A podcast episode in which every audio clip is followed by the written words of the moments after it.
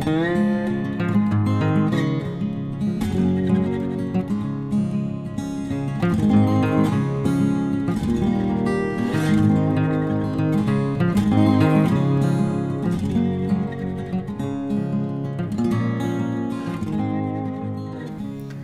Pferdefreunde, ich bin Johanna von Intuitive Equestrian. Und ich bin Sven. Schön, dass ihr wieder eingeschaltet habt, Zu einer neuen Folge. Obwohl die letzte eher so gemischt bei euch angekommen ist. Ja, die war schon harter Tobak. Also wir haben, wir haben zwar viel gelacht, aber vielleicht einfach nur, um es vielleicht ein bisschen aufzuheitern. Ja, also wir haben ja in der letzten Folge über verschiedene historische Episoden aus der Pferdegeschichte gesprochen. Ja, und die Um es Pferdegeschichte. jetzt mal so ganz grob zu fassen. Und Ja.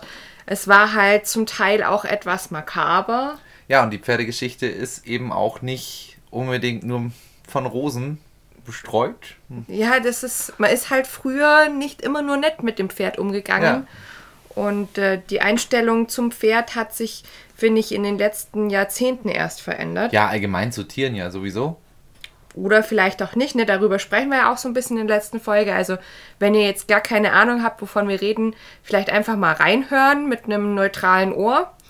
Ähm, ein anderes Feedback, das wir dazu bekommen haben, war, dass das Intro doch gar nicht gegangen wäre. Dass wir, dass wir da plötzlich irgendeinen Quatsch gelabert haben. Was war denn das? Was war denn da los, Hanna? Was war da los? Das war eine Hommage an einen anderen Podcast. An welchen? Äh, Geschichten aus der Geschichte heißt der. Ah, Und die haben das häufiger, dass die vor der Intro-Musik so Outtakes drin haben. Ja. Und ich persönlich, mich stört das gar nicht. Ich finde das irgendwie ganz witzig, beziehungsweise maximal schrullig. Ja, aber also me- meine Mama zum Beispiel, die hört uns ja sonst immer sehr fleißig. Die hat gesagt, das kann man nicht anhören. ja, deine Mutter fand es ein bisschen arg zu cringy, ne? Ja. Das war ein bisschen zu viel für sie. Und man weiß ja, dass die Eltern dann doch irgendwie immer so Kritiker sind. ja. ja, Naja, wenn es zu, wenn's zu cringy für euch war, tut mir leid. Vielleicht habt ihr das überlebt. Deine Mutter hat es nicht gepackt. Sie, hat's nicht, sie hat nicht weiterhören können. Sie Ja. musste ausmachen. wir mussten ihr dann sagen, dass sie es nochmal anhören soll und einfach skippen. Einfach skippen, ja. Ja, also wenn, wenn euch das auch so geht, dann Einfach skippen. ja. Genau. Ihr habt die Erlaubnis von uns. Ja, einfach skippen. Heute soll es um was anderes gehen, aber ich glaube, dass das Thema nicht weniger kontrovers ist als der Umgang mit dem Pferd und die letzte Folge, um ehrlich zu sein. Es geht heute nämlich um die Geschlechterverteilung und Geschlechterrollen in der Pf Welt der Pferdemenschen. Also ich sage jetzt bewusst nicht im Sportbereich, Pferdesportbereich, sondern auch so in den Freizeitbereich hinein. Und das ist sowas, das beschäftigt mich ja schon länger, beziehungsweise dich natürlich auch. Oder? Ja, mich vor allem. Ja. Also mehr als dich eigentlich, glaube ich. Oder vielleicht, das, vielleicht wirst du mir jetzt gleich was anderes erzählen. Aber natürlich, ich bin natürlich vorbelastet, weil ich doch eher ein Outsider bin, was das angeht.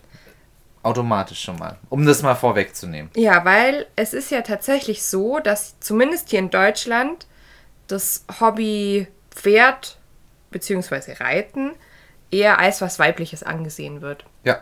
Also wenn ihr euch bei euch im Stall umguckt, ähm, wenn ihr jetzt nicht gerade in einem Sportstall seid, ist das wohl, ist wohl der Großteil tatsächlich auch eine Frau.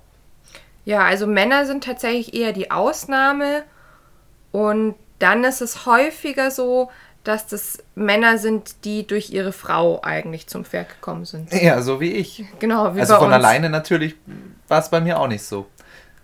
Kann ich vielleicht auch gleich mal als Einstieg de- den Schwank da draus. Für mich war das auch ähm, in Jugendjahren und als, als Kind gar kein Thema, dass das für mich interessant sein könnte. Äh, Pferde ist ein Mädchending. Äh, da waren Sachen wie die Wendy und oh, ja, die Wendy die, Mhm. und nochmal die Wendy. Das war das, das Bild, was ich hatte. So kitschig, als, ne? Genau, als Kind äh, von Pferden. Pferden. Ja. Pferdemädchen und, äh, und die betütteln da das Pferd und Glitzer dort und Glitzer hier und äh, das hat mich als, als, als junger Kerl natürlich ab, abgestoßen, weil natürlich war das Leitbild ein harter Mann zum Sein und das passt natürlich damit gar nicht rein und sein Pferd lieb haben, äh, ähm, öffentlich zu zeigen, dass man was lieb hat, hm, ganz schwieriges Thema. uncool, ne? Ne, ist nicht cool einfach. Ja. Also zumindest war das äh, zu der Zeit, also ich bin jetzt 30, zu der Zeit, als ich jugendlich war, war das nicht cool. Das hat sich hoffentlich vielleicht jetzt mittlerweile gewandelt, dass das vielleicht, Cooler geworden Cooler ist geworden oder ist oder- zumindest neutraler betrachtet wird. ja, muss jetzt im Allgemeinen das ja vorweg schicken. Wir wollen jetzt ja nicht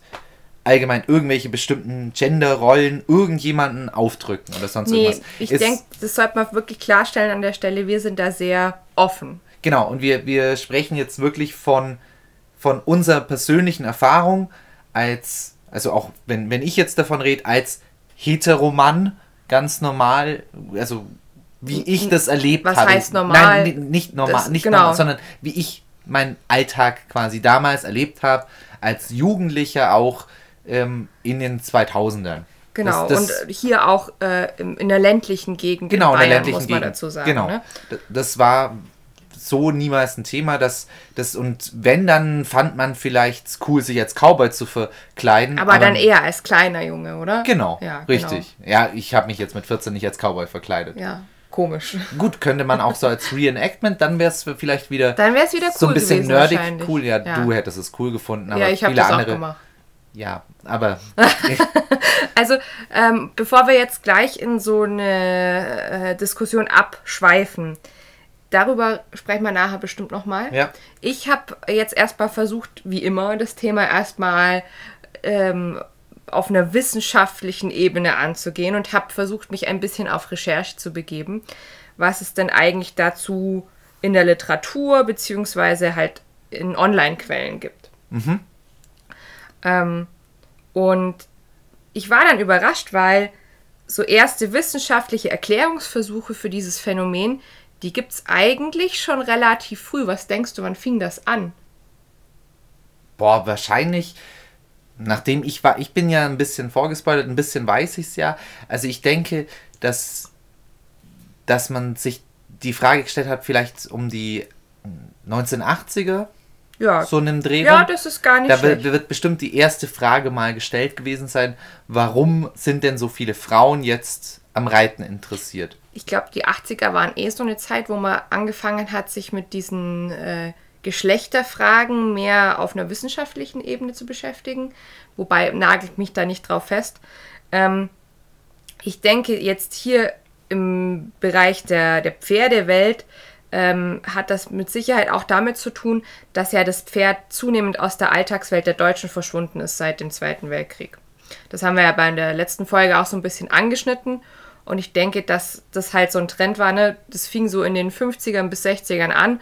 Und dann hatten wir so 20 bis 30 Jahre, bis es in der Wissenschaft ankommt. Das ist so ein Turnus, finde ich, das sieht man immer mal wieder. Ja.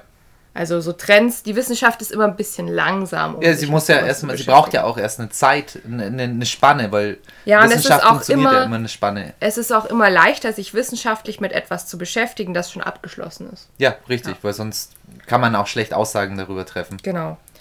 So, ich habe jetzt online auf meiner Recherche eine Studie gefunden mit dem Titel Pferde sind nur was für Mädchen. Einschätzung der Geschlechterpräferenz für Pferde und den Reitsport aus der Sicht von Reiterinnen und Nichtreiterinnen. Von Professor Dr. Katrin Schütz und Karina Warnstedt. Das ist erschienen in einer Zeitschrift, nämlich die Zeitschrift für Psychologie im Reitsport 2021. Also das ist so einer ja, der, der neuesten Beiträge und da war halt cool, weil die haben einen sehr detaillierten Wissenschaftsbericht und haben auch so ein bisschen aufgezeigt, wie war der Trend in der Wissenschaft bis heute zu diesem Thema. Die haben ihre Studie selber über einen Online-Fragebogen durchgeführt und insgesamt haben daran 903 Personen teilgenommen.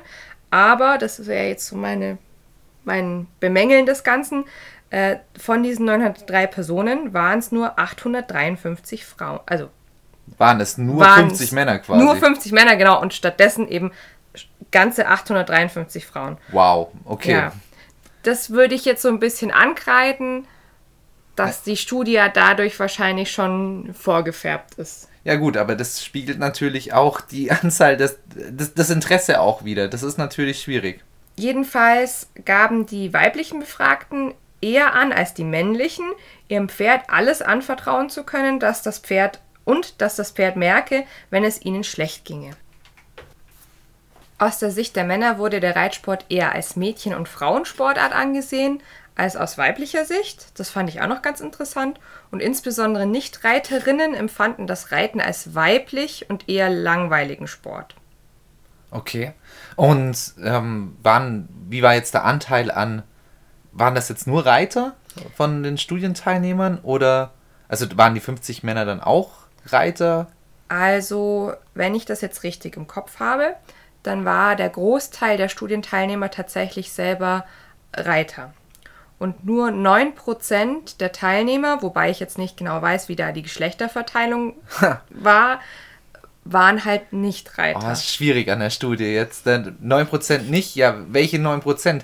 Hm, 50 Männer, vielleicht waren ein paar Reiter dann unten drunter bei 50 von wie vielen? 900? Oh, weia. Mhm, ja. Oh, weia. Hm. Also da haben wir ja schon häufiger drüber gesprochen. Immer wenn es so in diesen Pferdebereich reingeht, sind die Studien halt leider nicht so groß und repräsentativ. Ich finde, das könnte man jetzt hier vielleicht auch ankreiden. Also ich hätte mir jetzt hier gewünscht, dass man vielleicht noch einen größeren Anteil von Nichtreitern auch ja, zusätzlich befragt. Genau. Also egal jetzt ob Mann oder Frau. Ja, aber das, das Problem ist, wie aktivierst du überhaupt Männer dafür? Weil das, das ist das ist schon so vorgefärbt. Also ich, ich spreche jetzt wieder aus meiner Erfahrung als äh, zu meiner Nichtreiter Vorzeit quasi, also damals, als ich noch nichts damit anfangen konnte, das interessiert einen nicht. Ich sehe irgendwo ein Pferd, scroll ich weiter. Sofort. Äh, interessiert mich nicht. Genau. Und das ist genau das Problem. Ja. Du kriegst gar keine Leute, die überhaupt freiwillig bei sowas wahrscheinlich mitmachen. Ja, und da war es jetzt wohl so, das war so ein Online-Fragebogen, also ich weiß das selber noch aus meiner Studienzeit, da hat man manchmal auch irgendwie ähm, Fragebögen weitergeleitet bekommen. Und manchmal hat man halt mitgemacht, weil man gerade Zeit hatte oder weil das auch in irgendeiner Form akkreditiert wurde und manchmal halt nicht. Also. Ja. Ja. Aber andererseits, wie willst du es anders machen als mit so ja. einem Online-Fragebogen? Ja, besonders, besonders jetzt, was ich jetzt schon mal total interessant finde, dass die Männer das als weiblich kennenlernen. Das ist natürlich, also wenn das was war so wahrscheinlich das Alter, so mittleres Alter gewesen sein von den Studienteilnehmern zum im Schnitt 30, oder? Ja, ich glaube Mitte 30. Ja, das würde ich mich jetzt so als, als ungefähres Mittel davon auch sehen. Ja, ähm, als wir dann quasi, als, als man aufwächst, äh, wächst, dann hat man nichts in dieser, dieser Gegend, dass man ein männliches Vorbild hat. Man sucht sich, so ging es zumindest mir, dass man sich natürlich viel in der Jugend und äh, als, als Kind das, dem Geschlecht entsprechend mhm. ähm, sich Vorbilder sucht. Und wenn man immer nur Frauen reiten sieht, dann ist das was weibliches. Punkt. Und das brennt sich, glaube ich, schon ziemlich tief ein. Und ich möchte ja dann immer meinem Geschlecht entsprechen. Mhm. Und, und, im, und, trag, und oft setze ich das nicht mehr in Frage, weil ich, ich habe das so anerzogen bekommen. Und das ist eine, natürlich eine schwierige Sache. Also. Genau, und das ist jetzt, finde ich, auch also dieses anerzogen bekommen. Erziehung ist ja auch immer so ein Spiegel der Zeit, ja. Ähm, mich hat, wie gesagt, jetzt noch die Forschungsgeschichte zu mhm. diesem Thema interessiert, weil ich dachte, vielleicht hat man ja früher andere Gründe für mhm. diese Verteilung gesehen als heute. Und auch in der besagten Studie war eben ein Forschungsbericht mit aufgeführt und die haben erzählt, einer der ersten Erklärungsversuche für diese ungleiche Geschlechterverteilung. Ähm, das war 1982 die Studie von Meyer. Die führte die Naturnähe als Hauptgrund an, weshalb es Frauen und Mädchen tendenziell mehr zum Pferd ziehe. Ah, okay. Also Naturnähe. Die ist von 1982, die, genau. der Erklärungsversuch. Mhm. Kann ich mir gut, äh, gut vorstellen, wenn man so ein bisschen in die Zeit reindenkt. Wenn man vielleicht auch so ein Ort, wo man, wo man schmutzig sein kann, wo das als Mädchen ja nicht eigentlich, also, weißt du, wo man mal dreckig mal wirklich auch anpackt und, und sich die Hände schmutzig macht, wo das in der Zeit vielleicht eher ne Hausmädchen teilweise. Ja, aber ich denke auch, also äh, Natur und Mädchen ist ja auch eigentlich so was ganz äh, urtümliches, also weil ja äh, das weiblich ist, Dinge wachsen zu lassen zum Beispiel. Ja gut, ist aber auch nur ein Stempel, der wir, der wir der Sache aufdrücken. Und natürlich, äh, gerade im Agrarbereich gibt es natürlich sehr viele Männer auch. Also ist ja nicht so, dass jetzt Agrarwirtschaft per se. Ja, aber wir sind in einer Zeit, wo sich Agrarwirtschaft verändert hat. Ne?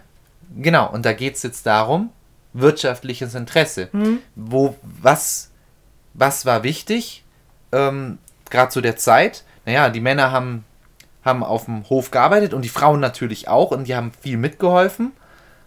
Aber der, der Mann hat nur quasi das Geld verdienen. Um das, das war auf jeden Fall wichtig.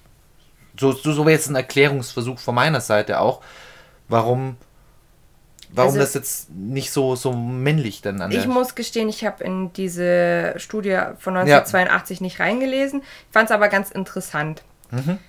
Ähm, Zudem ginge es um den Fürsorgeaspekt, der mehr in der weiblichen Natur liege, gleichzeitig aber auch Verantwortung und Herausforderungen das Selbstbewusstsein der Mädchen mehr steigerten.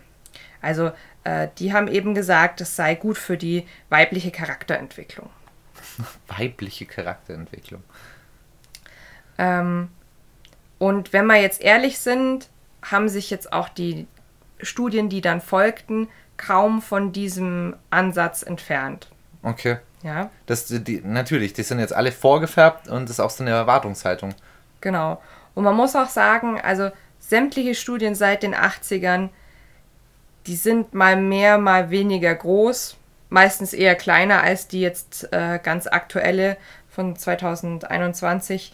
Ähm, teilweise auch nur um die 50 Teilnehmer in diesen ja, Studien. Ja, und wir müssen auch dran denken, das sind zu großen Teilen sind das eben Fragebogenstudien. Genau. Das heißt, auf einer Skala wahrscheinlich irgendwie 1 bis 7 vergeben, stimmen sie zu, stimmen sie nicht zu. Jeder, der das schon mal irgendwo mal mitgemacht hat, vielleicht in irgendeiner Mensa oder sonst irgendwas in der Mittagspause, der kennt das. Das ist, das ist schwierig, wenn man gerade in, in solchen, in so demografischen Studien ist es schwierig, eben andere Werkzeuge als solche Fragebögen anzulegen. Ja. Also ich bin jetzt kein, kein, kein Psychologe oder sonst irgendwas, aber so was ich auch mitbekommen habe, ist es nicht leicht, ähm, dem Bereich auf jeden Fall Studien durchzuführen und dann aber auch qualitative Aussagen dann darüber zu treffen, weil eine Studie ist erstmal nur eine Studie und es ist schwierig dann daraus Schlüsse zu ziehen. Genau. Deshalb habe ich mir gedacht, ich gucke jetzt mal einfach, ob es irgendwelche ähm, ja irgendwo Daten dazu gibt, wie denn generell so die Verteilung in Deutschland im Pferdesport ist. Weil im Sportbereich, anders als jetzt im Freizeitbereich, da haben wir ja Vereinigungen, ne? vorweg die FN, äh, und da haben wir ja eigentlich ziemlich genau dokumentiert, wie die Mitglieder so verteilt sind. Und im Jahr 2019 lag der Anteil der Frauen bei, der, bei den Reitern in der FN ab 14 Jahren ungefähr bei 78 Prozent. Okay, das ist jetzt nicht mehr so heftig wie in der vorigen Studie eigentlich. Genau. Ja. Äh, und insgesamt waren 79 Prozent aller FN-Mitglieder weiblich. Also mhm. äh, man merkt, da ist dann noch ein Prozent quasi an Nicht-Reitern dabei. Mhm.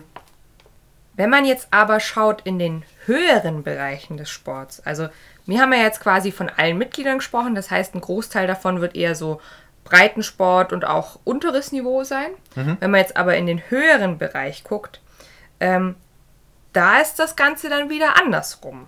Also zum Beispiel im Springen, da hat die FN 2020 in der höchsten Leistungsklasse 145 Männer gegenüber nur 44 Frauen vermeldet. Okay, okay, krass. Das hätte ich jetzt auch nicht gedacht, mhm. dass es so eine extreme Verteilung ist. Ähm, das ist aber auch so was, das war mir immer relativ präsent oder zumindest hat man da in meiner Familie immer mal wieder drüber gesprochen, dass Männer tendenziell dann auch eher die Turnierleute sind. Genau. Ja. Das, jetzt muss man aber vorsichtig sein, nur weil es jetzt mehr Männer sind, daraus einen Schluss zum Ziehen, ah ja, die Männer sind automatisch dann bessere Reiter oder sonst irgendwas, das, da wäre ich jetzt nur vorsichtig. Genau, das weil ist, vielleicht sind die einfach nur kompetitiver zum Beispiel. Zum Beispiel, könnte ein Erklärungsversuch sein. Aber muss, muss mit den Zahlen immer aufpassen, dass man da irgendwelche Schlüsse zieht. Natürlich wird sich jetzt jeder, die Männer dann auf die Schulter klopfen und sagen, ja, ja, weil wir Männer sind, sind wir viel härter da am Nehmen und dann ne, kompetitiver und ne, wir gehen, springen besser über unseren eigenen Schatten. Das glaube ich gar nicht, dass, dass es das ist. Das, ist schwierig. Ich möchte, ich möchte da gar keine Schlüsse automatisch dran Ja. draus ziehen. Das ist. Also ich tendiere persönlich auch ähnlich wie du dazu, ähm, so ein bisschen in die Erziehung reinzugucken als Grund für diese Verteilung. Und mir ist auf meiner Recherche immer wieder die Studie von Euler aus 1998 begegnet. Da wurden insgesamt 930 Kinder und Jugendliche befragt rund um das Thema Pferd als Freizeitbeschäftigung. Ähm, die Befragung an sich, die fand ich halt interessant, weil darin deutlich wurde, dass Jungen sich zum Beispiel mehr für diese gefährlichen Aspekte, also gefährlich in Anführungszeichen, der Reiterei interessieren. Zum Beispiel eben Stierkampf, Cowboys, Rodeos, Rennen und so weiter. komischerweise die Sachen, in denen es auch, wieder zu meiner These vorher, männliche Vorbilder auch viel gibt. Genau. Und an der Studie zum Beispiel fand ich interessant, dass die tatsächlich auch, die haben ein bisschen offenere Fragen gestellt. Ähm, und da kam zum Beispiel auch sowas vor wie, was ist dein Wunschobjekt? Und dann gab es eine Liste und da wurden eben nicht nur Pferdesachen aufgeführt, sondern auch sowas wie Motorrad und Fußball. Ah ja, okay. Mhm. Genau. Wie gesagt, die ist ganz präsent und es ist auch interessant, wenn man sich so ein bisschen mit Psychologie, glaube ich, beschäftigt. Allerdings habe ich mir dann gedacht, wir wollen vielleicht heute einfach auch aus eigener Erfahrung drüber sprechen. Was ich schon die ganze Zeit gemacht Was habe. du und jetzt schon die ganze habe. Zeit versucht hast. Entschuldigung, das, das, mir, mir brennt das Thema tatsächlich immer wieder. Ja, ich finde das auch super spannend. Ich finde es total cool, dass wir das jetzt mal in der Ja. Podcast-Folge verpacken. Und ich selber habe dann noch ein paar Punkte aufgeschrieben, die Ja, ich jetzt bitte. noch nennen möchte, bevor du Hau raus. Ja, äh, weil ich habe mich ja ähm, aufgrund von, von meinen eigenen ähm, literarischen Versuchen schon mit dem Thema beschäftigt. Klingt Ja. jetzt ein bisschen komisch, aber ich habe ja gesagt, ich habe mich äh, jetzt im letzten Jahr viel mit der Geschichte der Freizeitreiterei beschäftigt. Ähm, und wenn man sich da so ein bisschen auf die Suche gibt, dann gibt es immer wieder den Hinweis auf die mediale Aufarbeitung der Pferdewelt. Was ist damit gemeint? Es fängt eigentlich an mit den Immenhof-Filmen. Sagt ihr das was? Na, irgendwo mal gehört. Also früher, als ich jung war, liefen die an Ostern oder Weihnachten meistens im ZDF. Kenne ich nicht. Und ähm, das sind Filme aus den 50er Jahren, also die liefen zwischen 1955 und 1974. Und da ging es um drei Schwestern im Alter von 26, 16 und 12. Und deren Großmutter führte ein Ponygestüt oder führt in, in der Serie halt ein Ponygestüt. Ähm, und das war wiederum eigentlich basierend, diese Filmreihe, auf einem Roman, nämlich Dick und Dolly. Da ging es auch um Ponys. Ähm, und da ist es halt so, dieses ganze Pony-Gestütsleben, das wird total romantisiert. Oh, Da wird auch viel gesungen. oh. Und das ist halt so der feuchte Traum eines Klischee-Pferdemädchens. Oh.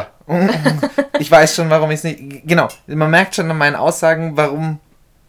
Genau, und wenn wir jetzt Ja. überlegen, 1955 ist der Film erschienen, der Roman etwas vorher.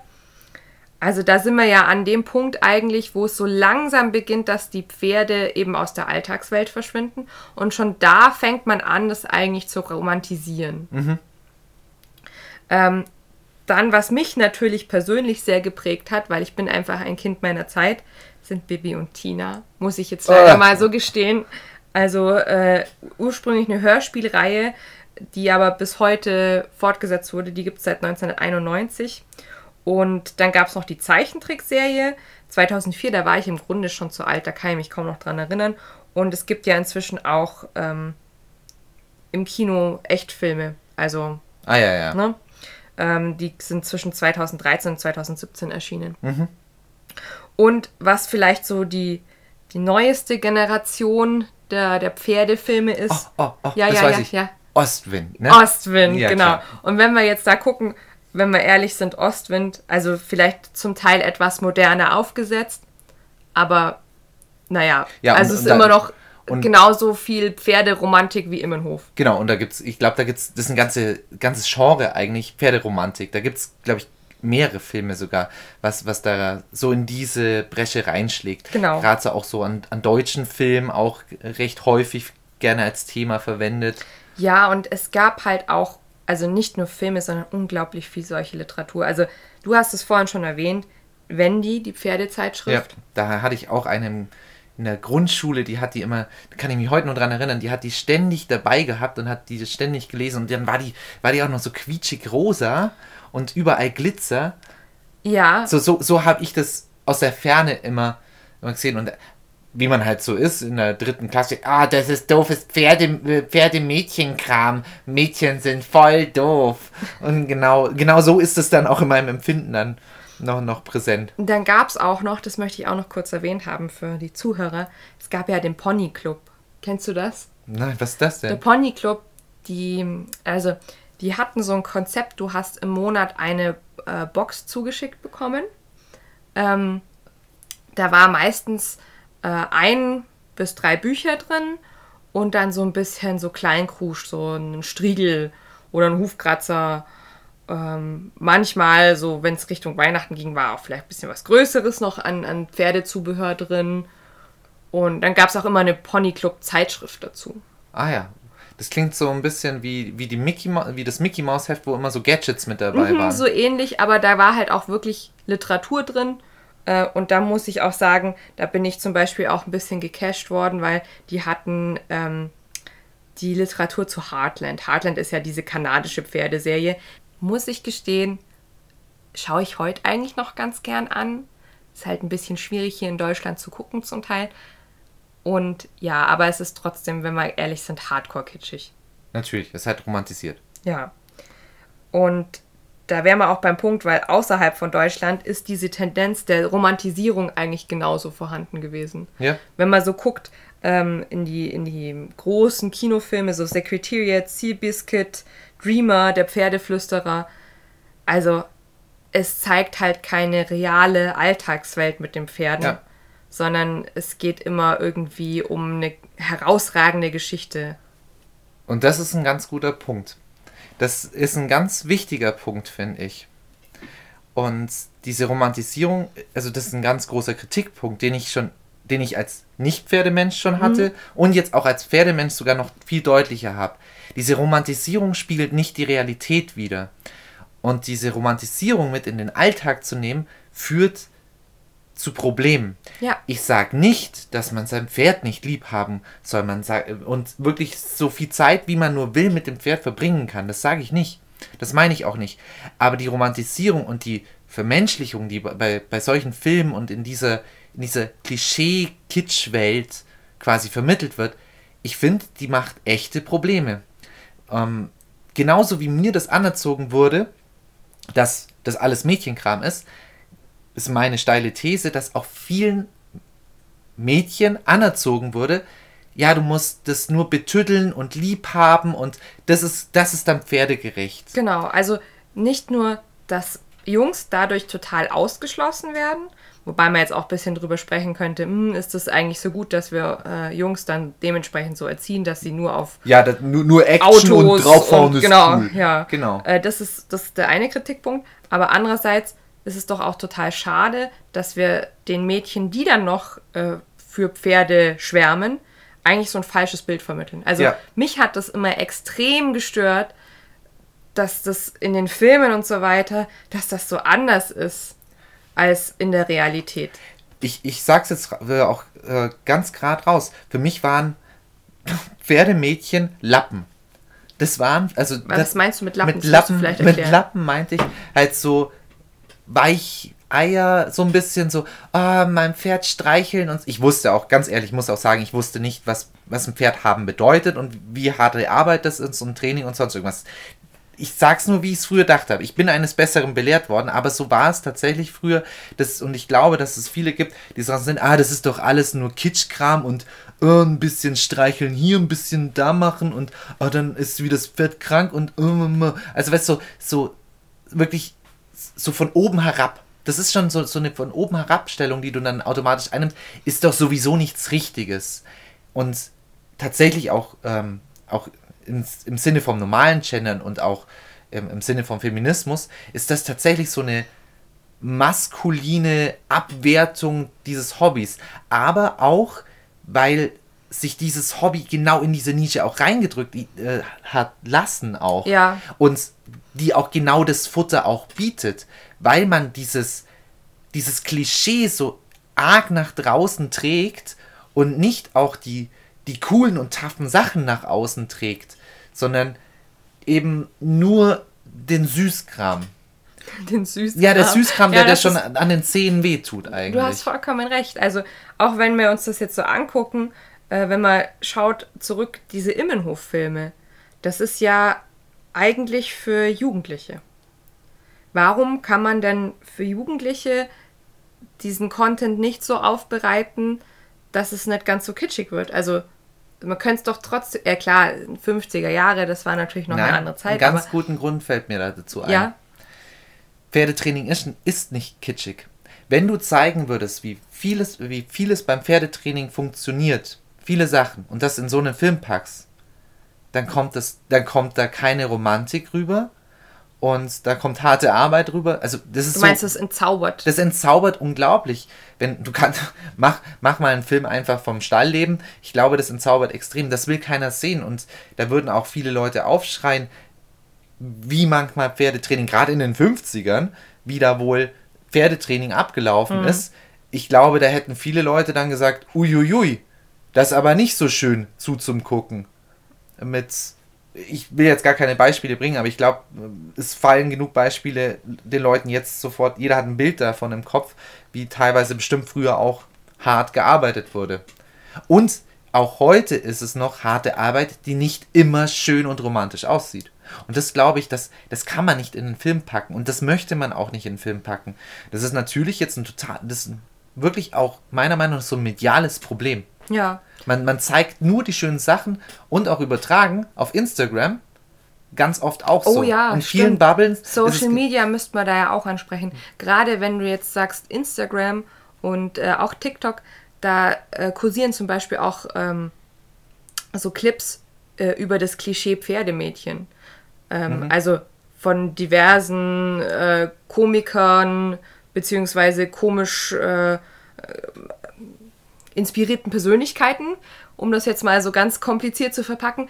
Und dann geht es immer um das Klischee Pferdemädchen, äh, dass die selber irgendwelche Pferdegeräusche machen Ja, und und, und alle, alle Rassen, die es gibt, kennen und äh, mit ihrem äh, Hobbyhorse, also mit ihrem Steckenpferd umeinander sind und sowas. Also das ist halt echt die hässlichste Seite von, von einem... Aber da muss ich sagen, finde ich vielleicht auch nicht okay. Das ist tatsächlich ein hartes Verarschen, einfach von einem Nerdtum.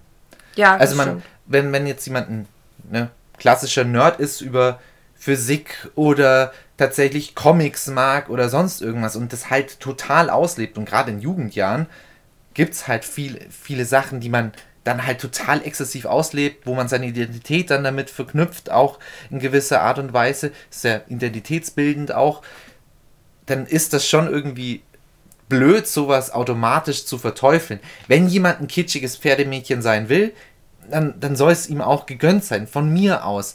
Nur, was ich aber meine, ist, dass das Schwierigkeiten macht. Dass das falsche Bilder sind. Das sind, weil, weil es nicht die Realität ist. Kitsch ist niemals Realität. Auch so ein Vorwurf, was ich an allen Romantikfilmen grundsätzlich habe, ist, ähm, das ist genau der gleiche Vorwurf, den man bei anderen Filmchen, die man im Internet findet, ähm, den auch gerne macht. Also im Internet findet man solche Filmchen. Ja, ja, ja. Ein falsches Bild von Liebe und anderer Liebe. Mhm. Ähm, sowohl Romantikfilme als auch diese Filmchen vermitteln halt falsche Bilder. Und es ist okay, solche falschen Bilder zu zeigen und anzugucken. Es kann jeder gucken, was er will. Ist mir doch völlig Es egal. sollte nur bewusst gemacht werden, dass es falsche Bilder sind. Es ist nicht die Realität. Ja. Und das, das ist das Schwierige. Und ich glaube, gerade der Realitätscheck, der fehlt dann an, an ein paar Stellen, weil es nicht gegengesteuert wird, weil, weil es natürlich wenig. Naja, wie kommst wie, wie würdest du jetzt ein anderes Bild bekommen? Du kriegst dann erstmal die Realitätsklatsche vielleicht, indem du tatsächlich dann ein Pferd hast Mhm. und feststellst, oho, Also ich kann nicht einfach nächste Woche auf ein Turnier starten. ich muss, ich muss ziemlich viel arbeiten, mein Pferd hat Probleme. Mein Pferd liebt mich nicht Mein, automatisch. ich kann es, ja genau. ich es, kann nicht einfach nur einen Eimer Karotten hinstellen. Genau, es mag nicht nur Leckerlis und irgendwie wird es auch ganz böse grantig, wenn ich es die ganze Zeit aus der Hand futter und es will mir immer nur in die Tasche rein und irgendwie sah das in dem einen TikTok ganz süß aus, aber wirklich, wenn ich das jeden Tag habe, Oh, oh da ist fällt mir noch was hart. ein. Da, Ja? Letztes Jahr kursierte so ein äh, TikTok. Da war jemand mit seinem Pferd beim Inlineskaten und äh, das, das Pferd ist frei mitgelaufen. Mhm. Jetzt sind wir halt auch mal in dem Bereich, wo wir sagen müssen, hey, dieses Wenditum so schaut mich an, mein Pferd folgt mir im Gelände frei, während ich hier total coole Rollerskate-Moves mache. Das ist vielleicht auch ein bisschen gefährlich und es sollte nicht jeder nachmachen. Natürlich nicht. Vielleicht ist das ein Pferd, das super gut in der Freiarbeit äh, trainiert ist und wirklich ein total solides Pferd. Aber wenn ich ein Vorbild habe, wenn jemand ohne Motorradhelm fährt und davon ein Video macht und es verbreitet, dann muss man auch sagen, du verbreitest gerade wirklich Quatsch. Wenn das Kinder sehen, machen die das nach und das ist gefährlich. Also das ein Pferd ist halt eine halbe Tonne bis Tonne und wenn das halt mal außer Kontrolle ist und irgendwo ein anderes Auto reinspringt, herzlichen Glückwunsch. Oder wenn tatsächlich irgendwie jemand anderes, ein Fahrradfahrer entgegenkommt, das Pferd sich doch erschrickt oder sonst irgendwas, kann halt viel passieren. Da müssen wir aber jetzt vielleicht mal wieder zurückdenken zu unserem Männer- und Frauenproblem in Anführungszeichen. genau. Aber das ist ein Ja, elementares es, es ist Problem. Teil davon, weil ähm, es geht um Vorbilder. Was denkst du denn, müsste man machen, damit das, dieses Hobby Pferd attraktiver für Jungs und Männer werden würde? Das ist eine sehr schwierige Frage, muss ich sagen. Wie Naja. war das denn bei dir? Also Naja, gut. Vielleicht, Ja, vielleicht ist das fasst leichter. du noch mal kurz zusammen, wie du denn eigentlich zu dem Hobby gekommen bist. Genau, ich bin ja mit dir zusammengekommen, obwohl du Pferdemädchen warst, obwohl mich mein Vater immer gewarnt hat, auf keinen Fall ein Pferdemädchen, das ist eine doofe Idee, hat er immer gesagt. Die ist dann immer mehr beim Pferd als bei dir. Das interessiert, du bist dann immer nur Nummer zwei. Nummer zwei. Das ist so ein Spruch, vielleicht haben dann auch ein paar andere schon gehört. War halt so ein Spruch. Und das war mir dann aber auch egal mit 17, weil die Hanna mir doch ganz, ganz, ganz gut gefallen hat. Und ich, ich glaube, da war ich aber auch nicht so ganz so aktiv Pferdemädchen Nein, da zu warst der Zeit. da habe ich auch gar nicht so wahrgenommen. Also Nee. Pferdemädchen warst du damals nicht. Du warst schon oft beim Pferd, aber da bin ich nie mitgegangen. Mhm. Da habe ich halt andere Sachen gemacht. Da habe ich mit Freunden getroffen, Band, Tre- äh, Bandprobe und so weiter und so fort. Da haben wir ja auch eher getrenntes Leben geführt, nicht wie jetzt, wo wir, wo wir eigentlich jede Sekunde miteinander verbringen. Ähm, aber da war das für mich okay, das ist halt dein Hobby und das ist mein Hobby und trifft sich nicht. Und es hat viele Jahre gebraucht, also ich bin schon ab und zu mal mit, aber ich habe nicht so wirklich aufgepasst und hatte auch gar keine, ich war auch nicht offen, dass ich da mir irgendwas angucke. Ja, das stimmt. Weiß nicht. Also ich hatte dich ein paar Mal dabei, das weiß ich noch. Aber da, war, da kamen auch keine Fragen oder so. Also Das du warst mich- halt dabei. Ich war dabei, ich war, wollte auch nicht unangenehm sein, aber ich war halt dabei. Und irgendwann, das war dann, da waren wir dann, glaube ich, schon fünf Jahre zusammen. Da waren wir auch schon im Studium, glaube Ja, ich. genau, waren wir im Studium, da sind wir mal zu Semesterferien nach Hause gekommen und da bist du, hast du gesagt, jetzt komm, jetzt lass, war Sommer auch, jetzt komm, jetzt geh mal ähm, in den Stall, ich würde mal gerne ein bisschen reiten. Habe ich gesagt, ah ja, ist sowieso ein schöner Tag, hocke ich mich ein bisschen auf die Liege und, und guck dir ein bisschen zu, ist ja ganz nett. So am Reitplatz. Am halt, Reitplatzrand. Und da warst du mit der Ginger auf dem Platz und war so furchtbar cool. So furchtbar cool. Und das ist genau das, was mich dann eigentlich getriggert hat, wo ich dann gemerkt habe, verdammt, das kann ja furchtbar cool aussehen. Das ist ja richtig, wie du es auch vorher schon gesagt hast, das ist rasant, schaut gefährlich aus und, und ist schnell. Es ist schnell. Das, das ist so typische Ja, wir- Sachen, die eigentlich einen Jungen, so, so- einen Jungen triggern Ne? quasi. So ein paar Grundmanöver aus Ja, dem Western-Bereich ja, du warst so richtig im Nee, Galopp Nicht und mal fortgeschritten, weil... Nein, du hast nicht mal Sliding Stop oder nicht, Nee. nichts Besonderes, aber du warst halt ordentlich im Galopp unterwegs und mal links, mal rechts und ich kann mich nur daran erinnern, das sah einfach cool aus. Äh, Du warst auch in einem coolen Outfit, dann auch noch, das, das sah einfach stimmig aus und ich fand das, ich fand es irgendwie cool. Vielleicht war ich jetzt reifer, dass ich sowas auch sehe. Ich, natürlich muss man offen für sowas sein, aber es sah halt einfach cool aus. Dann habe ich gesagt, jetzt komm, jetzt lass mich auch mal. Jetzt, ich komme, das kann ich, kann, kann ich doch auch, ne, mit meiner männlichen Überheblichkeit, das kann ich auch. Und dann habe ich mich draufgehockt und festgestellt, scheiße, ich kann ja rein gar nichts. Das ist ja total komplex und total schwierig. Und das war der Punkt, an dem ich total angefixt war und total Bock hatte. Ja. Weil ich habe festgestellt, das ist schwierig, da muss man richtig Zeit in, rein, äh, reinstecken und dann kann man richtig gut drin werden. Okay, genau ein Hobby für mich. und dann habe ich angefangen, ganz viel ähm, einfach mit, mit dir ja, genau. Da, am, am du hast mich Anfang, dann wir- angefangen zum Trainieren. viel. Genau. Und du bist auch recht früh mit ins Gelände rausgegangen. Ja. Und das war einfach furchtbar cool. Und dann war das, war das schnell, das war cool, das war aber auch entspannt. Man war dann viel draußen. Man muss auch dazu sagen, ne, wir hatten ja einen eigenen Stall. Also das war jetzt auch nicht so, dass man sich dann irgendwie so in den Sportstall begeben hätte, wo dann irgendwie viele andere, ähm, sei es jetzt Frauen oder Männer gewesen wären. Also es war halt, ohne dass jemand von außen da noch mit drauf geguckt Genau. hätte oder irgendwie einen dummen Kommentar abgegeben hätte. Genau, ich war also da du hattest wirklich die Chance und das habe ich auch immer sehr genossen, als wir noch unseren kleinen Stall hatten. Ähm, mit, mit nur drei Pferden. Man war halt so für sich und man hatte die Chance, einfach so sein eigenes Ding durchzuziehen. Genau, und ich konnte das auch in meinem eigenen Tempo machen. Ich hatte nicht das Gefühl, beobachtet zu werden oder gleich automatisch einen Stempel aufzubekommen oder sonst irgendwas. Ich hab, konnte einfach das für mich machen, Punkt, ohne Bewertung. Und Ja. das hat viel ausgemacht, muss ich sagen. Und jetzt, um auf die Frage zurückzukommen von vorher. Mhm. Also was, Was, könnten was wir machen? könnten wir machen? Also es ist tatsächlich wirklich mehr auch zeigen, wie cool es sein kann, wie viel Aufwand es ist und weniger Gatekeeping betreiben. Also Genau. weniger so von außen beziehungsweise von oben herab äh, eben Anfänger betrachten oder generell, generell egal welche, welches Geschlecht. Also egal ob da jetzt ein Junge oder ein Mädchen reitet.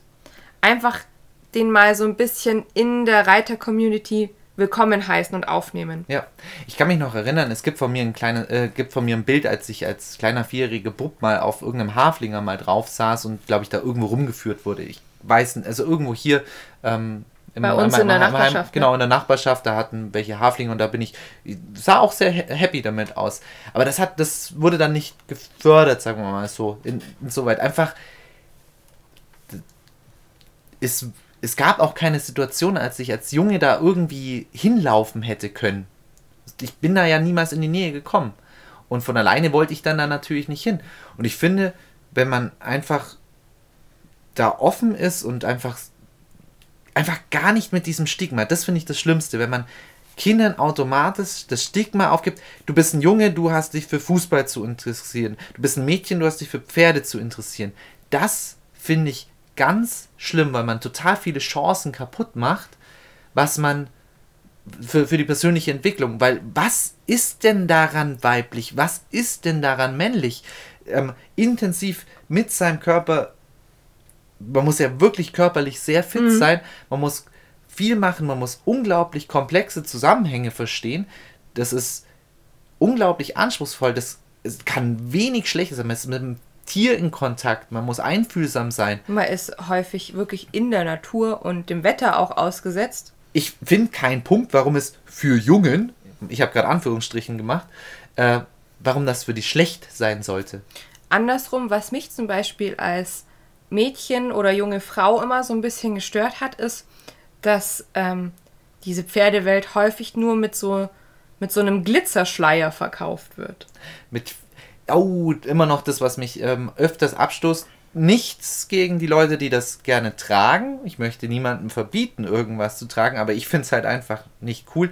Diese furchtbar teuren Out Reit-Outfits. Ach so, wenn, wenn quasi alles, ne, vom, vom Halfter über die Schabracke, über die Hose Wenn und Gefühl Oberteil, hast, es alles an einer Farbe und am besten noch mit Strasssteine, ne? Äh, Gut, das ist jetzt eine Geschmackssache. Da Ja. lässt sich jetzt drüber streiten, weil jemand, der unsere Fotos anguckt, seine Aussagen, ey, Leute, ihr gebt da, glaube ich, also Ihr, seid, ihr wisst schon, dass ihr in Deutschland lebt. genau, ihr seid, ihr Cowboys seid seid, keine ne? Cowboys, Ja. oder?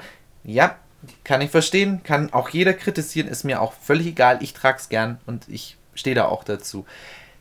Das ist übrigens auch gleich eine gute Überleitung zum, Ja. zu dem nächsten.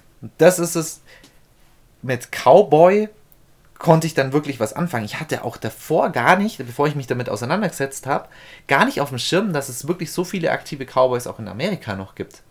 Dass Beziehungsweise, dass es überhaupt, wenn man jetzt so in den Reitspartenbereich guckt, ne, wir haben jetzt so häufiger über DFN gesprochen und über das Westernreiten, aber eigentlich gibt es ja noch so viel mehr. Ja, im Mexikan mexikanisches Reiten, was ja jetzt schon nochmal einen, einen Ticken anders ist als jetzt klassisch Amerika ähm, nordamerikanisches Reiten. Ja.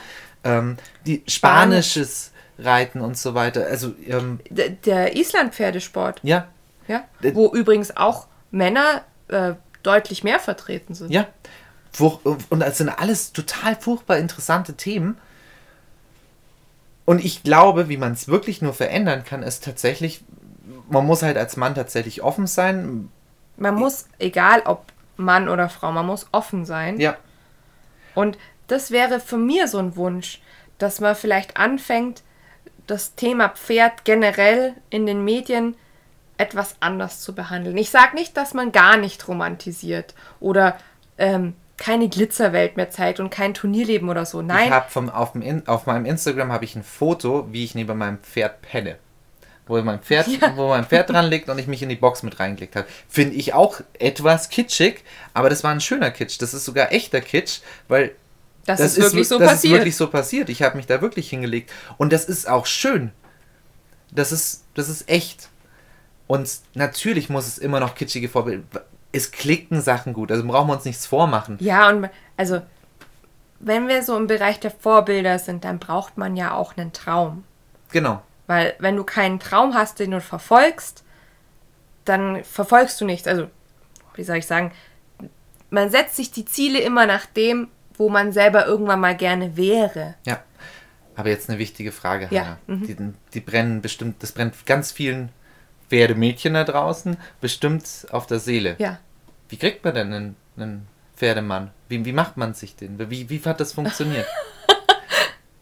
Aus meiner Sicht ist eine Sache, die du wirklich, wirklich gut gemacht hast, aber da ist jeder Men Mensch anders. Du hast mich nicht dazu gedrängt. Kein bisschen. Null. Du hast auf mein Interesse ganz normal reagiert.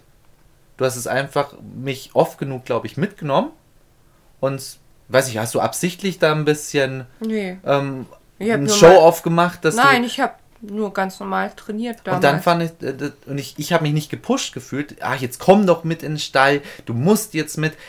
Ich glaube, dass das auch viel abstößt. Dann ist man oft als Mann schon negativ da konditioniert, dass das, das ist ein Muss. Ich muss damit und dann muss ich da rumhocken und dann habe ich da nichts zu tun.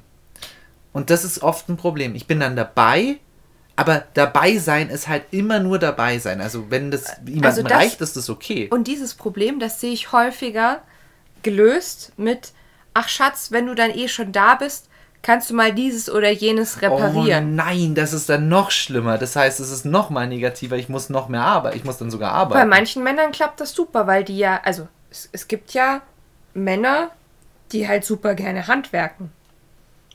Und die finden sich dann darin eher wieder, als versuchen, ins Pferdehobby reinzukommen. Ja, aber das ist dann eine Flucht vom Pferdehobby. Nein, gut, es muss ja nicht jeder ähm, zusammen wie wir beide jetzt ein gemeinsames Hobby haben. Wobei ich jedem das, jedem, jeder Beziehung mittlerweile ans Herz legen würde, dass es halt nichts Schöneres gibt, wenn man dann ein Thema hat, wo man zusammen für brennt und wo man sich dann selber mit einliest. Und bei uns ist ja auch wirklich so, dass wir haben zwar schon viele gleiche Themen, die uns sehr interessiert, also die altkalifornische Westernreiterei. Äh, du hast dich ja auch unglaublich angepasst, auch an mich. Ne, du bist ja auch, hast dann auch ein bisschen mehr auch noch mehr das Cowboyige sogar mit, mit angenommen, finde ich. Ich glaube, da haben wir uns dann gegenseitig so ein bisschen befeuert zum Beispiel. Ja. Also du bist mir dann auch entgegengekommen und dann haben wir, war das so ein Nehmen und Geben. Aber wir haben trotzdem auch Sachen, die den einen oder anderen mehr oder weniger interessieren. Ja, das stimmt. Und da mich interessiert zum Beispiel vielleicht Roping deutlich mehr, als was dich Roping ja. zum Beispiel interessiert. Und da kann man dann einfach tatsächlich, naja, und wenn, wenn man es gerne maskulin haben möchte, guckt man sich wirklich Western-Sachen an. Also, ich meine jetzt keine Western-Filme, sondern Rodeos und äh, wirklich auch die Team-Roping ähm, Sachen und so weiter. Das ist schnell, da geht's zur Sache, das ist pure Action. Das, also, wer, welcher Mann da jetzt dann nicht feuert, sagt, eigentlich geil, weiß, na gut, der, ich glaube, den kann man dann gar nicht mehr abholen. Wobei man auch sagen muss, dass das jetzt halt auch wieder, da sind wir eigentlich auch wieder in einem Klischee drin.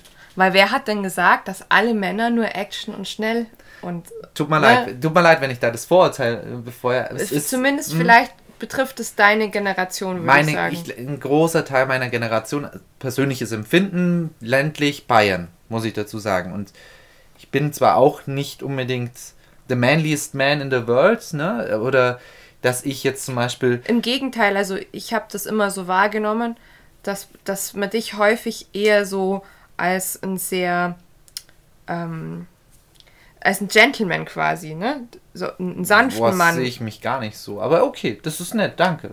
Ja, Sehr, oh, ein guter Podcast, werde ich mit, mit Komplimenten überschüttet.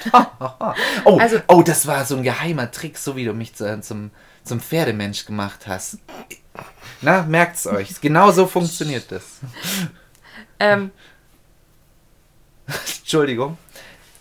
Ich bin nicht so ein maskuliner Man- Mann. Du wolltest mir gerade meine Maskulinität absprechen. nein, im Gegenteil, nur nicht der Klischee-Mann. Also nicht so dieser Kerl, der gerne Fußball guckt und Bier trinkt. Ich trinke auch ab und Du zu gern trinkst Bier. auch gerne Bier, aber du, du feierst es nicht so. Ja, okay. Du das hast dir nicht irgendwie, keine Ahnung, eine Biermarke aufs Bein tätowieren lassen Nein, oder nein, sowas, das habe weißt ich du? nicht. Aber das. Und du hast auch nicht, bis wir zusammen gewohnt haben, irgendwie in einer FC Bayern Bettdecke geschlafen oder so. Weißt du, das sind so die Klischees, die ich zum Teil im Kopf habe. Ja, aber so ist auch nicht jedermann. Und so, Genau, und das ist das, und was auch ich nicht schlimm, ist betonen auch nicht wollte. schlimm, dass, wenn, wenn jemand Nein, um Gottes Hobby hat. Willen, aber das ist das, was ich betonen wollte, dass Mann sein oder Frau sein, das müsst ihr selber auslegen. Ja. Da gibt's keinen, so muss das sein und sonst bist du keine Frau oder sonst bist du kein Mann. Ja, absolut. Absolut. Ich, in den Kategorien denken ist sowieso total hinderlich. Und ich finde es schade für. für ich, will, ich bin ja kein großer Fan vom Fußball. Sind bestimmt viele von unseren Hörerinnen auch nicht.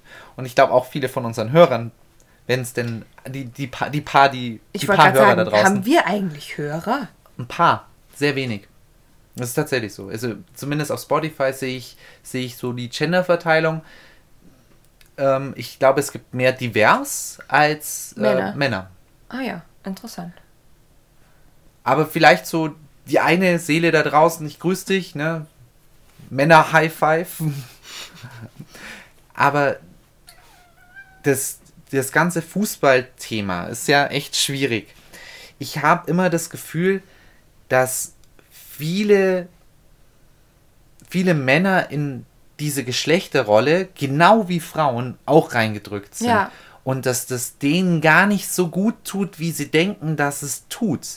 Weil man wirklich, das ist auch, jeder weiß, dass eine Rolle zu spielen, ist halt furchtbar anstrengend. Und das immer zu machen, ich, also glücklich werden kann ich mir schwer damit vorstellen. Eine Genderrolle ist ein. Ich, ich finde, das nimmt halt Raum für persönliche Entwicklung. ja, Wenn, wenn, also andererseits ist es gut, man braucht auch eine Vorbilder. Ja. Und es ist auch wichtig, sich als zugehörig zu einer Geschlechtergemeinschaft zu. Weiß ich nicht, ob es wichtig ist. Für einen persönlich. Ja, ja. Vielleicht ist es für den einen oder anderen wichtig.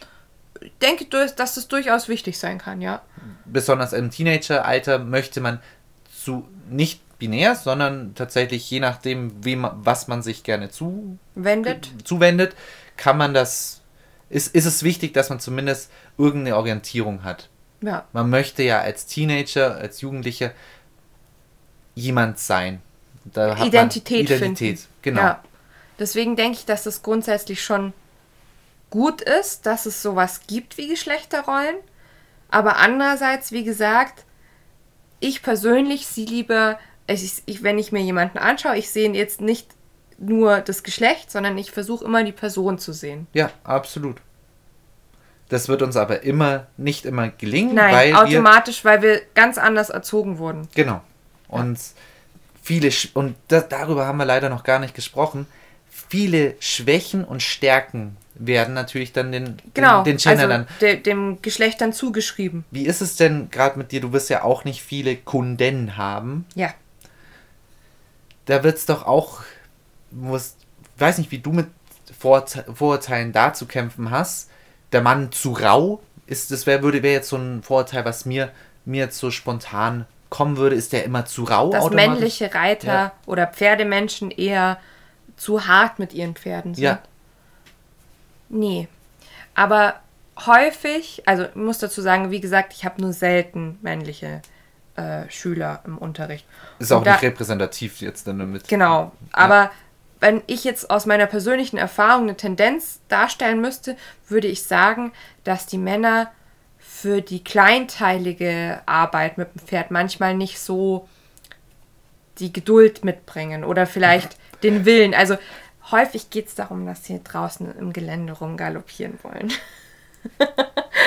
Warum guckst du mich so an? ja, es ist, ja, du hattest eine große, große Aufgabe, mich zu überzeugen, was Ja. wichtig und was nicht wichtig Und ist. aber das sehe ich jetzt in, in anderen Männern, die ich so kennengelernt habe, jetzt in meiner Selbstständigkeit auch immer wieder. Weil es die, und ich, die steile These von vorher, weil das die wieder die, an, die, die Vorbilder sind, die man sieht. Ja. Ne? Scheiß dir nix, gehst du raus. Das sind bes bestimmte männliche Charakterzüge, die man, die man einfach zuschreibt. Andererseits sagt man ja Frauen, dann würde ich sagen, aus männlicher Sicht, eine Verweichlichung, ah, du musst, du Mhm. bist immer viel zu weich mit deinem Ding.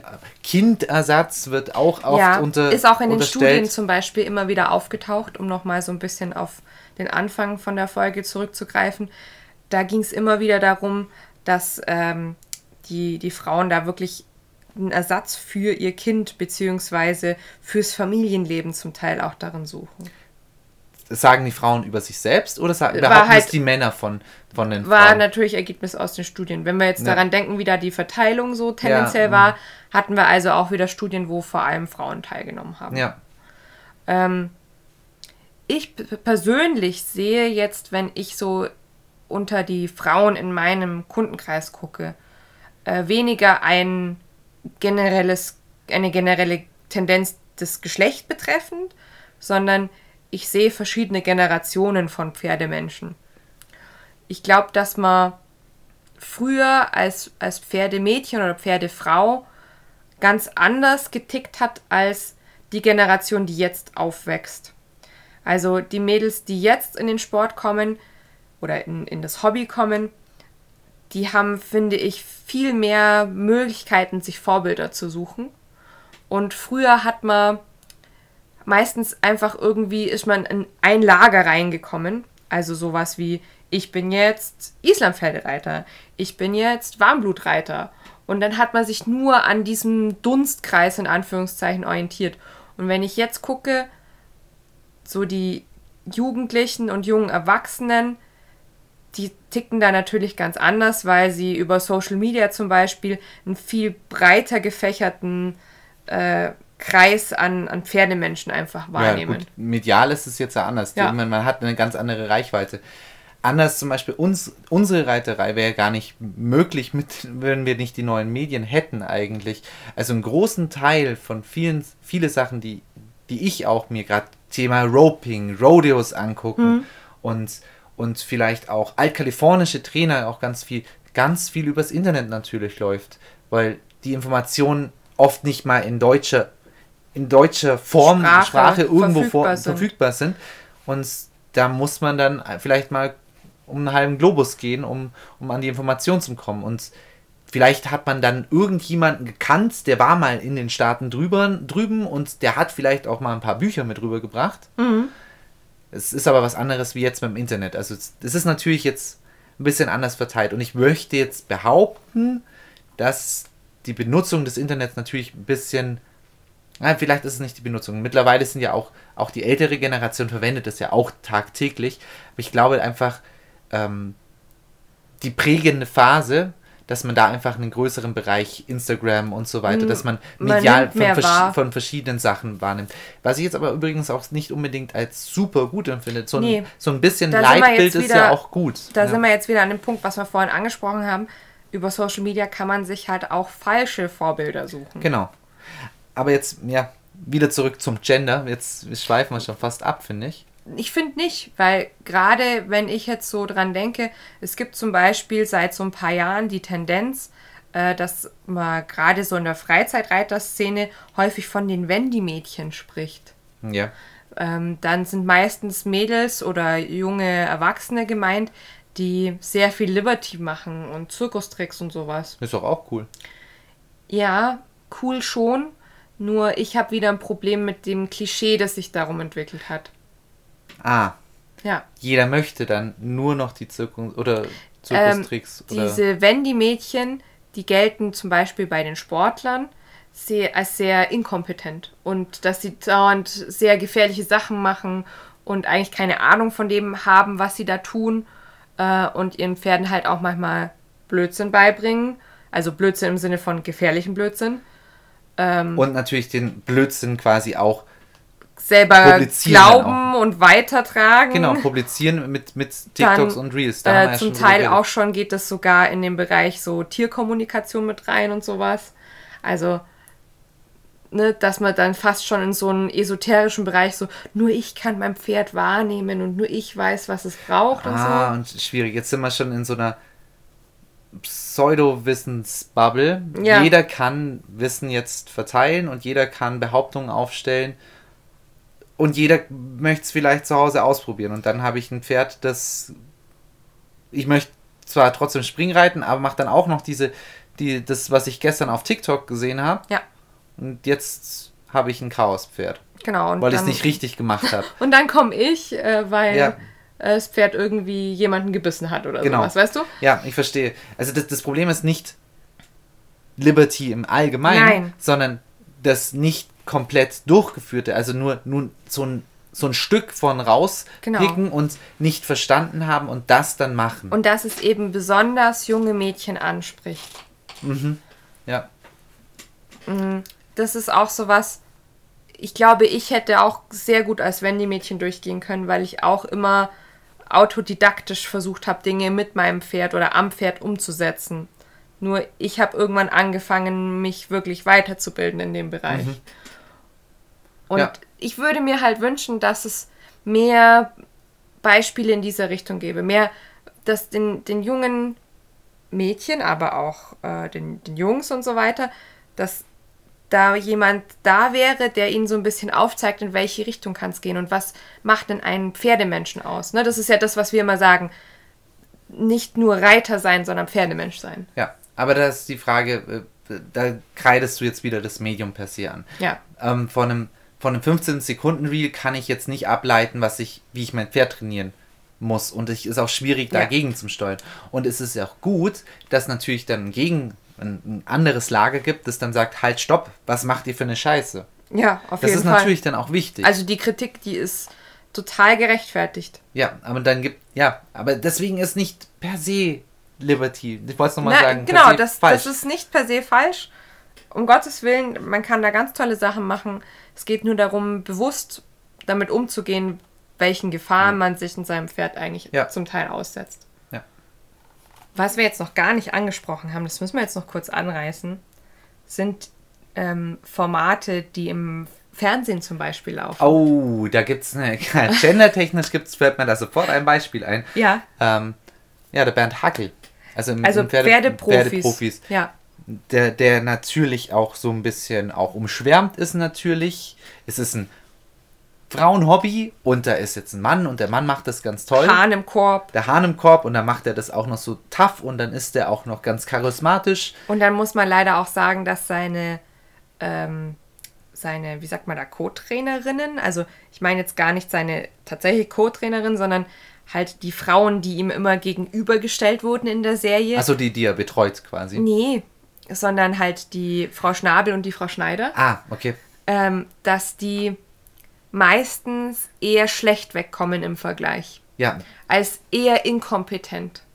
Wirkens, genau. Genau, Nicht, wirken, weil das ist ja ganz viel, hat es auch mit Schnitten zu tun. Und- Und, und wie, Show. wie arg umstritten Pferdeprofis generell sind. Ich glaube, das muss man auch nicht sagen. Also da gibt es sowohl über Social Media als auch ähm, eben bei, bei anderen Trainern immer wieder heiße Diskussionen, äh, ob das denn so gut ist, was die da machen und ob das denn so real ist und ne? Ja. Aber ich finde halt auffällig, dass er, der, der Hackel selber immer so als der, der große Macher aus, au, auffällt und dann weiß man auch oft schon gar nicht mehr so, was hat denn eigentlich zum Beispiel die Schnabel in der Folge gemacht?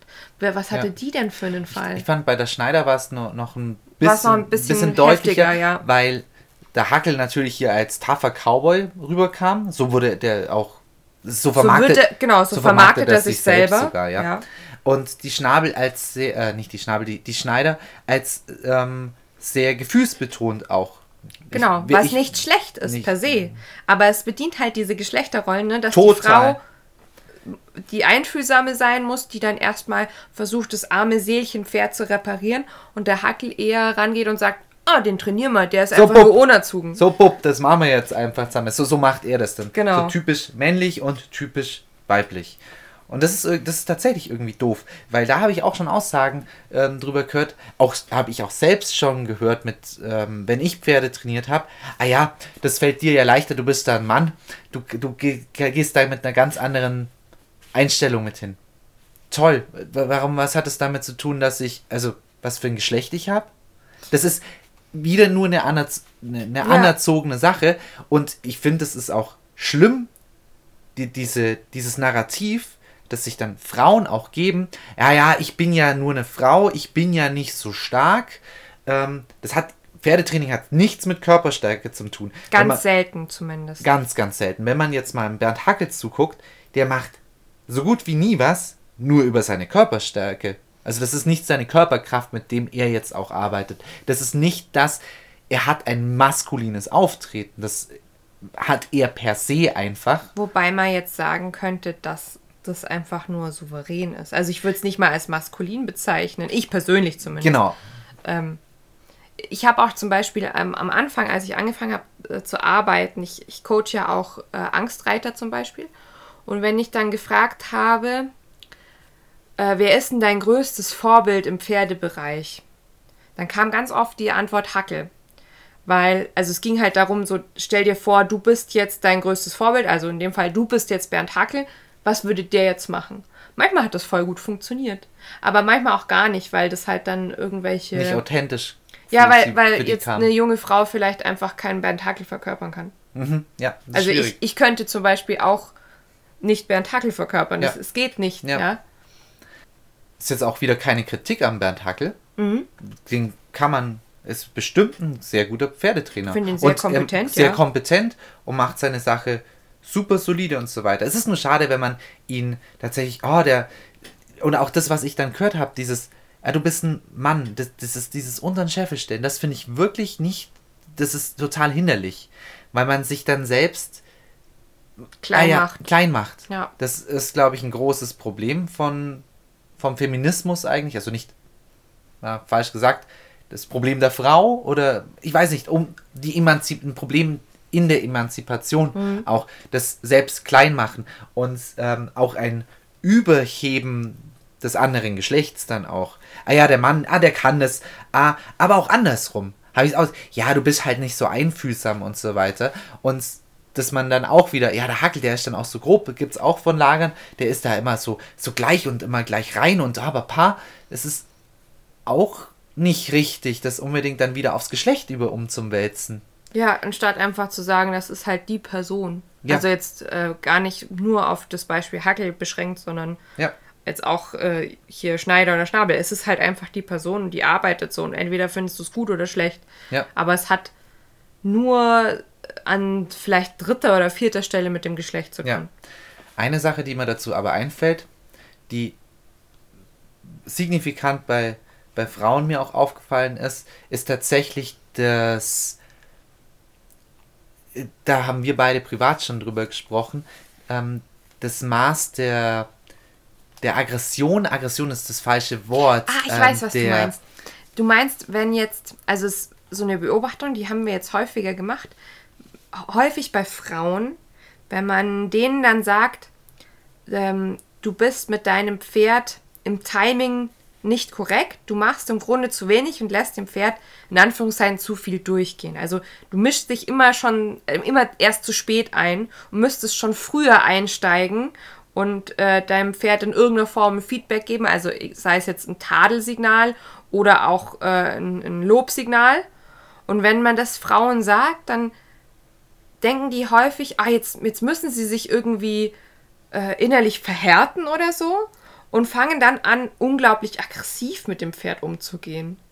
Also nicht im Sinne von Schlagen, aber nee, tatsächlich aber so, so, übermäßig. Also das ist schon in keiner Relation. Es gibt dann so ein 0 auf 100. Ja, die, die fangen dann an, verbal mit dem Pferd zu schimpfen, ganz laut mit denen zu sprechen und auch von der ganzen Mimik und Gestik werden die so richtig unangenehm. Genau.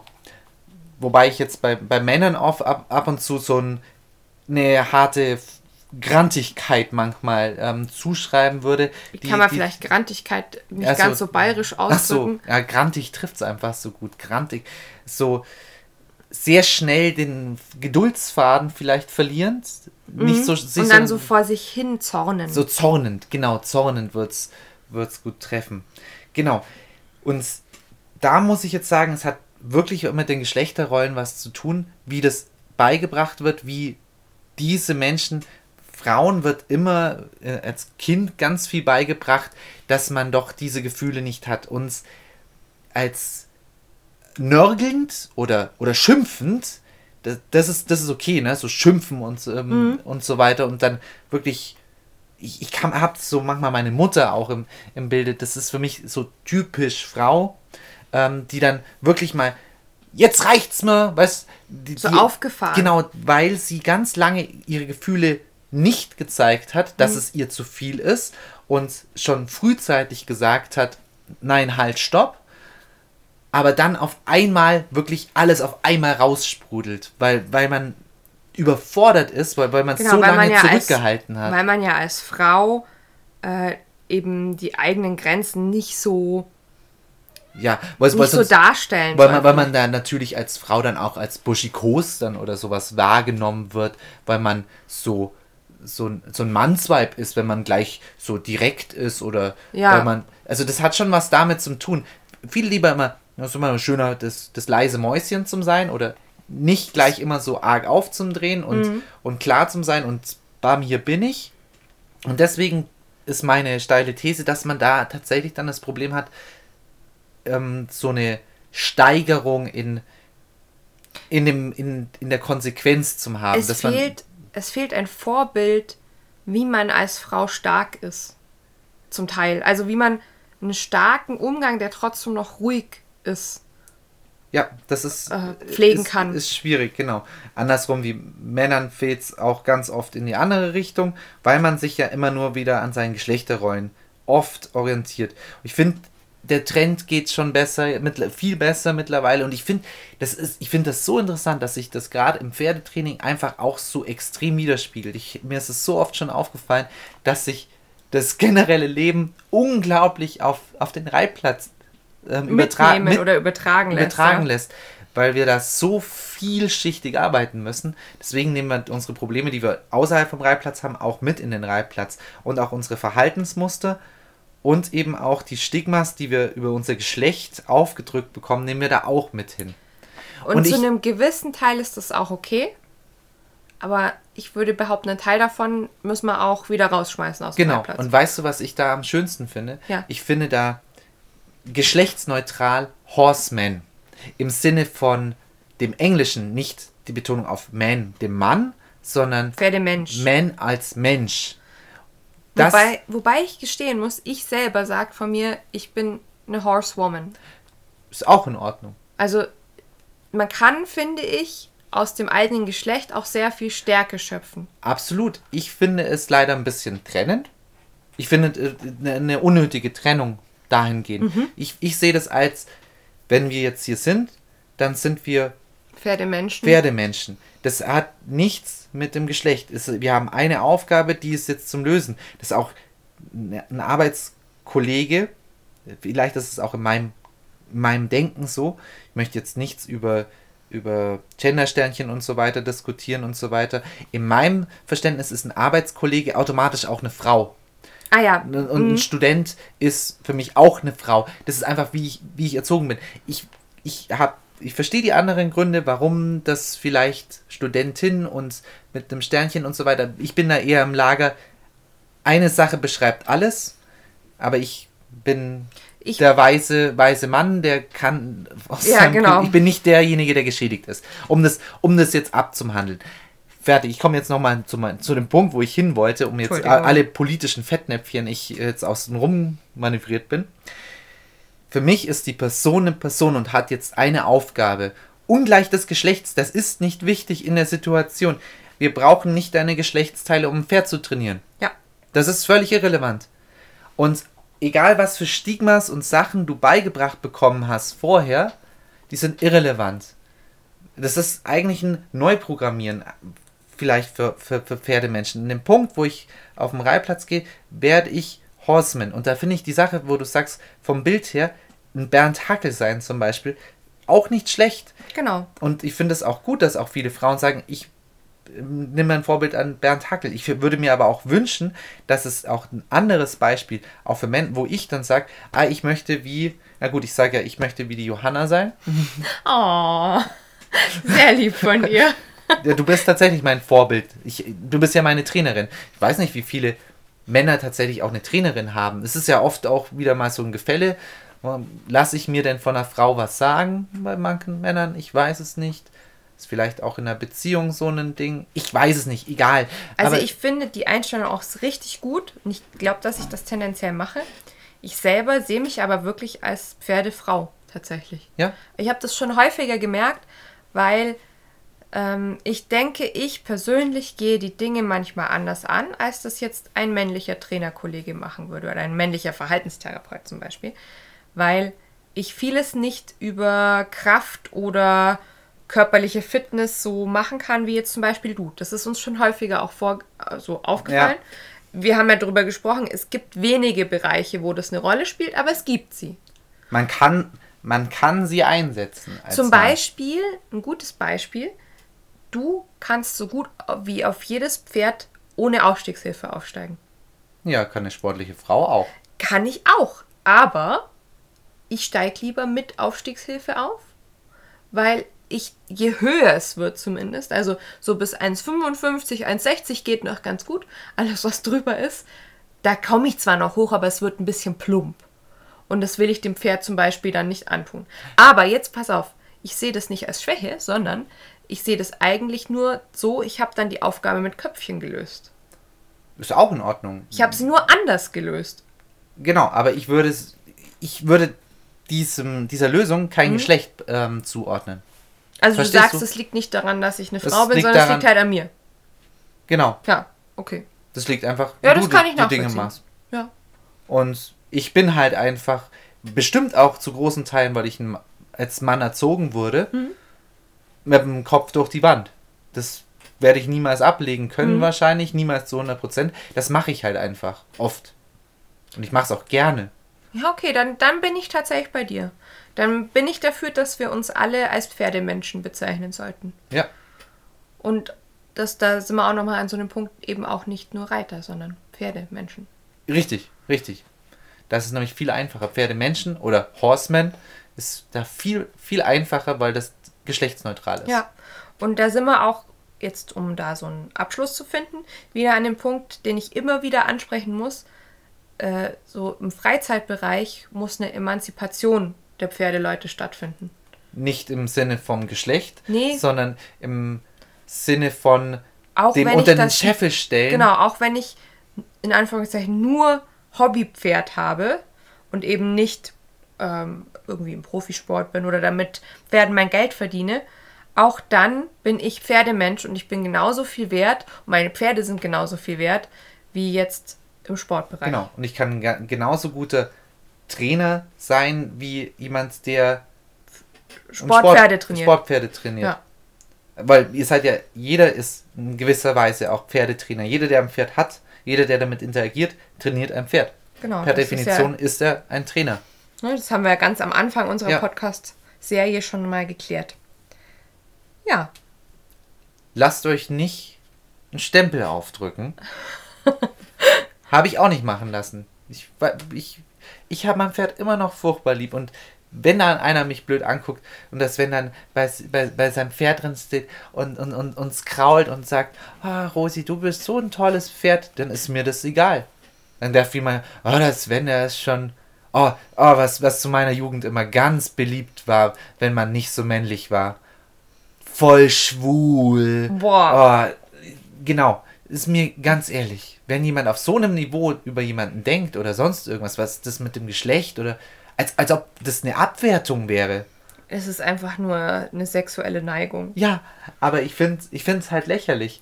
Und ich habe tatsächlich auch längere Jahre gebraucht, um das Abzulegen. abzulegen, dass, Ja. dass sowas tatsächlich ein Problem sein könnte, als nicht männlich da zum Stehen.